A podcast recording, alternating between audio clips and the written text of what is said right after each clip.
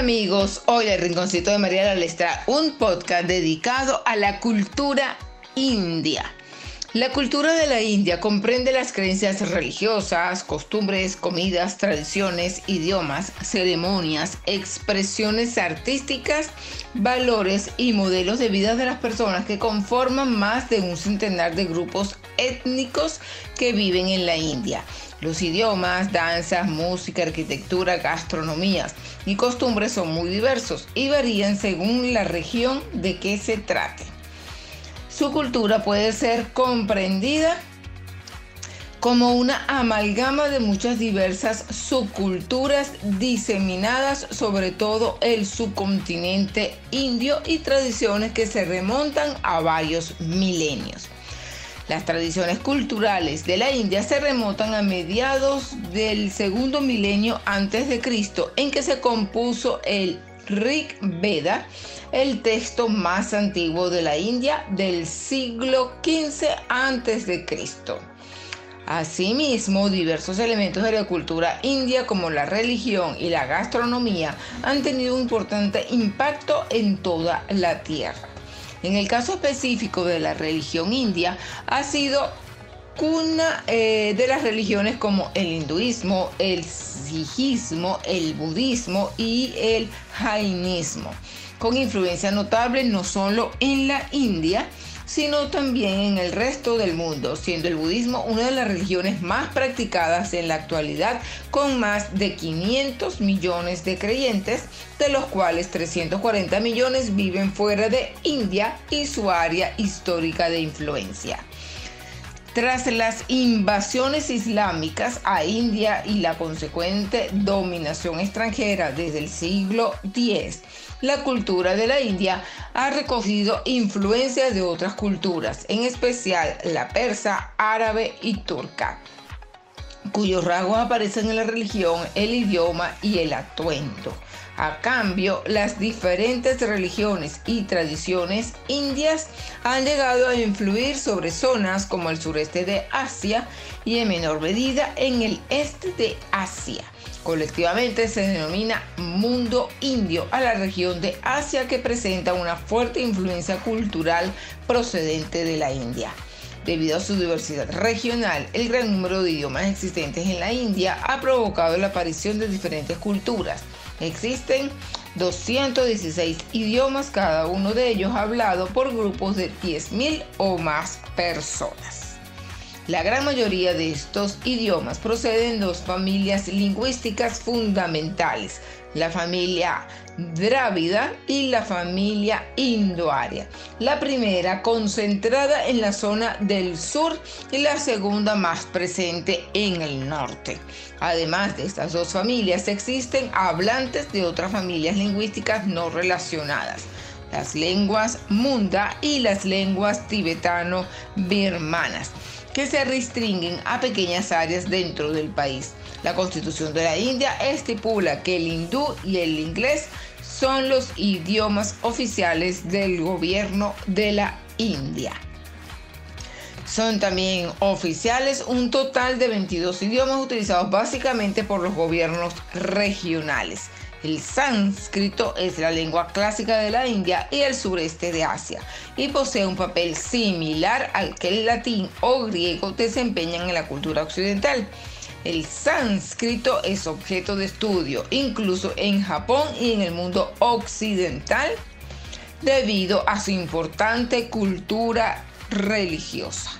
El idioma clásico de la familia dravidiana es el antiguo tamil. El número de hablantes, tanto de idiomas oficiales a nivel local como de dialectos, se, se cuenta por millones en sus regiones de origen. Las religiones. La India tiene una gran variedad de religiones, culturas y grupos de población. El hinduismo alrededor de un 83%, el sijismo 2% y el budismo 1%. Tienen su origen en la India. En el país también viven musulmanes un 11% y cristianos 2%. Los hindúes constituyen la mayor parte de la población, el hinduismo tiene una gran influencia en las costumbres y tradiciones de la India. La ropa que se utiliza en la India.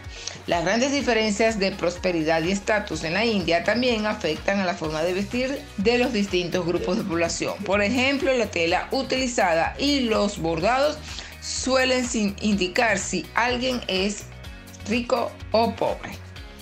El sari es una prenda india muy conocida que consiste en una pieza de tela que envuelve el cuerpo de las mujeres en la India de una manera tradicional. Dependiendo de la ocasión, el sari puede ser de algodón o de seda. Los hombres de la India suelen llevar una curta de tela cadi.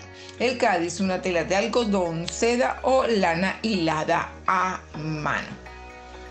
Los políticos indios suelen llevar ropa hecha de cadi, ya que este tejido se ha convertido en un elemento importante de la cultura india. La razón, es que el hilado y el tejido se han convertido en símbolos de la lucha india por la libertad y la independencia. Además, el tejido tiene un efecto refrescante en verano. La tela no solo se utiliza para hacer curtas, sino también para otras prendas como el dhoti. Ciudades, ríos y montañas sagradas. En la India hay siete ciudades que son sagradas para los hindúes. Tirtas, Varanasi, Hardwar, Martura, Ayodhya, Ujjain, Dwarka y Kanchipuram. Estas ciudades reciben un gran número de visitantes hindúes cada año. Los hindúes creen que el agua del río Ganges es sagrada. Creen que pueden lavar sus pecados lavándose en ese río. Además del Ganga, los ríos Yamuna y Saraswati son sagrados por los hindúes, al igual que el monte, que el monte Kailash. Imagínense.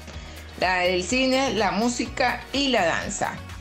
La India, con su famoso Bollywood, es el mayor productor del cine del mundo. La palabra Bollywood es una combinación de Hollywood y Bombay, actualmente Mumbai, la mayor ciudad de la India. Un elemento central de las películas de Bollywood es la música india, para la que se utilizan instrumentos musicales tradicionales de la India como el sitar, instrumento de cuerda y la tabla percusión.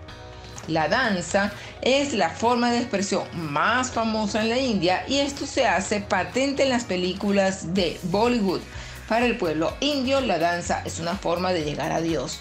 Lo típico de las formas de danza india es que los pies siguen al ritmo, mientras que las manos expresan la letra de la canción con movimientos muy, pero muy precisos. La cocina india. Los ingredientes principales de los platos indios son el arroz y los cereales.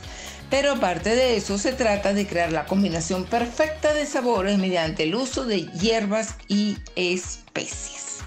Espero que les haya gustado este podcast dedicado a esa cultura tan bonita y tan milenaria como lo es la cultura india. Gracias y nos escuchamos en nuestro próximo podcast.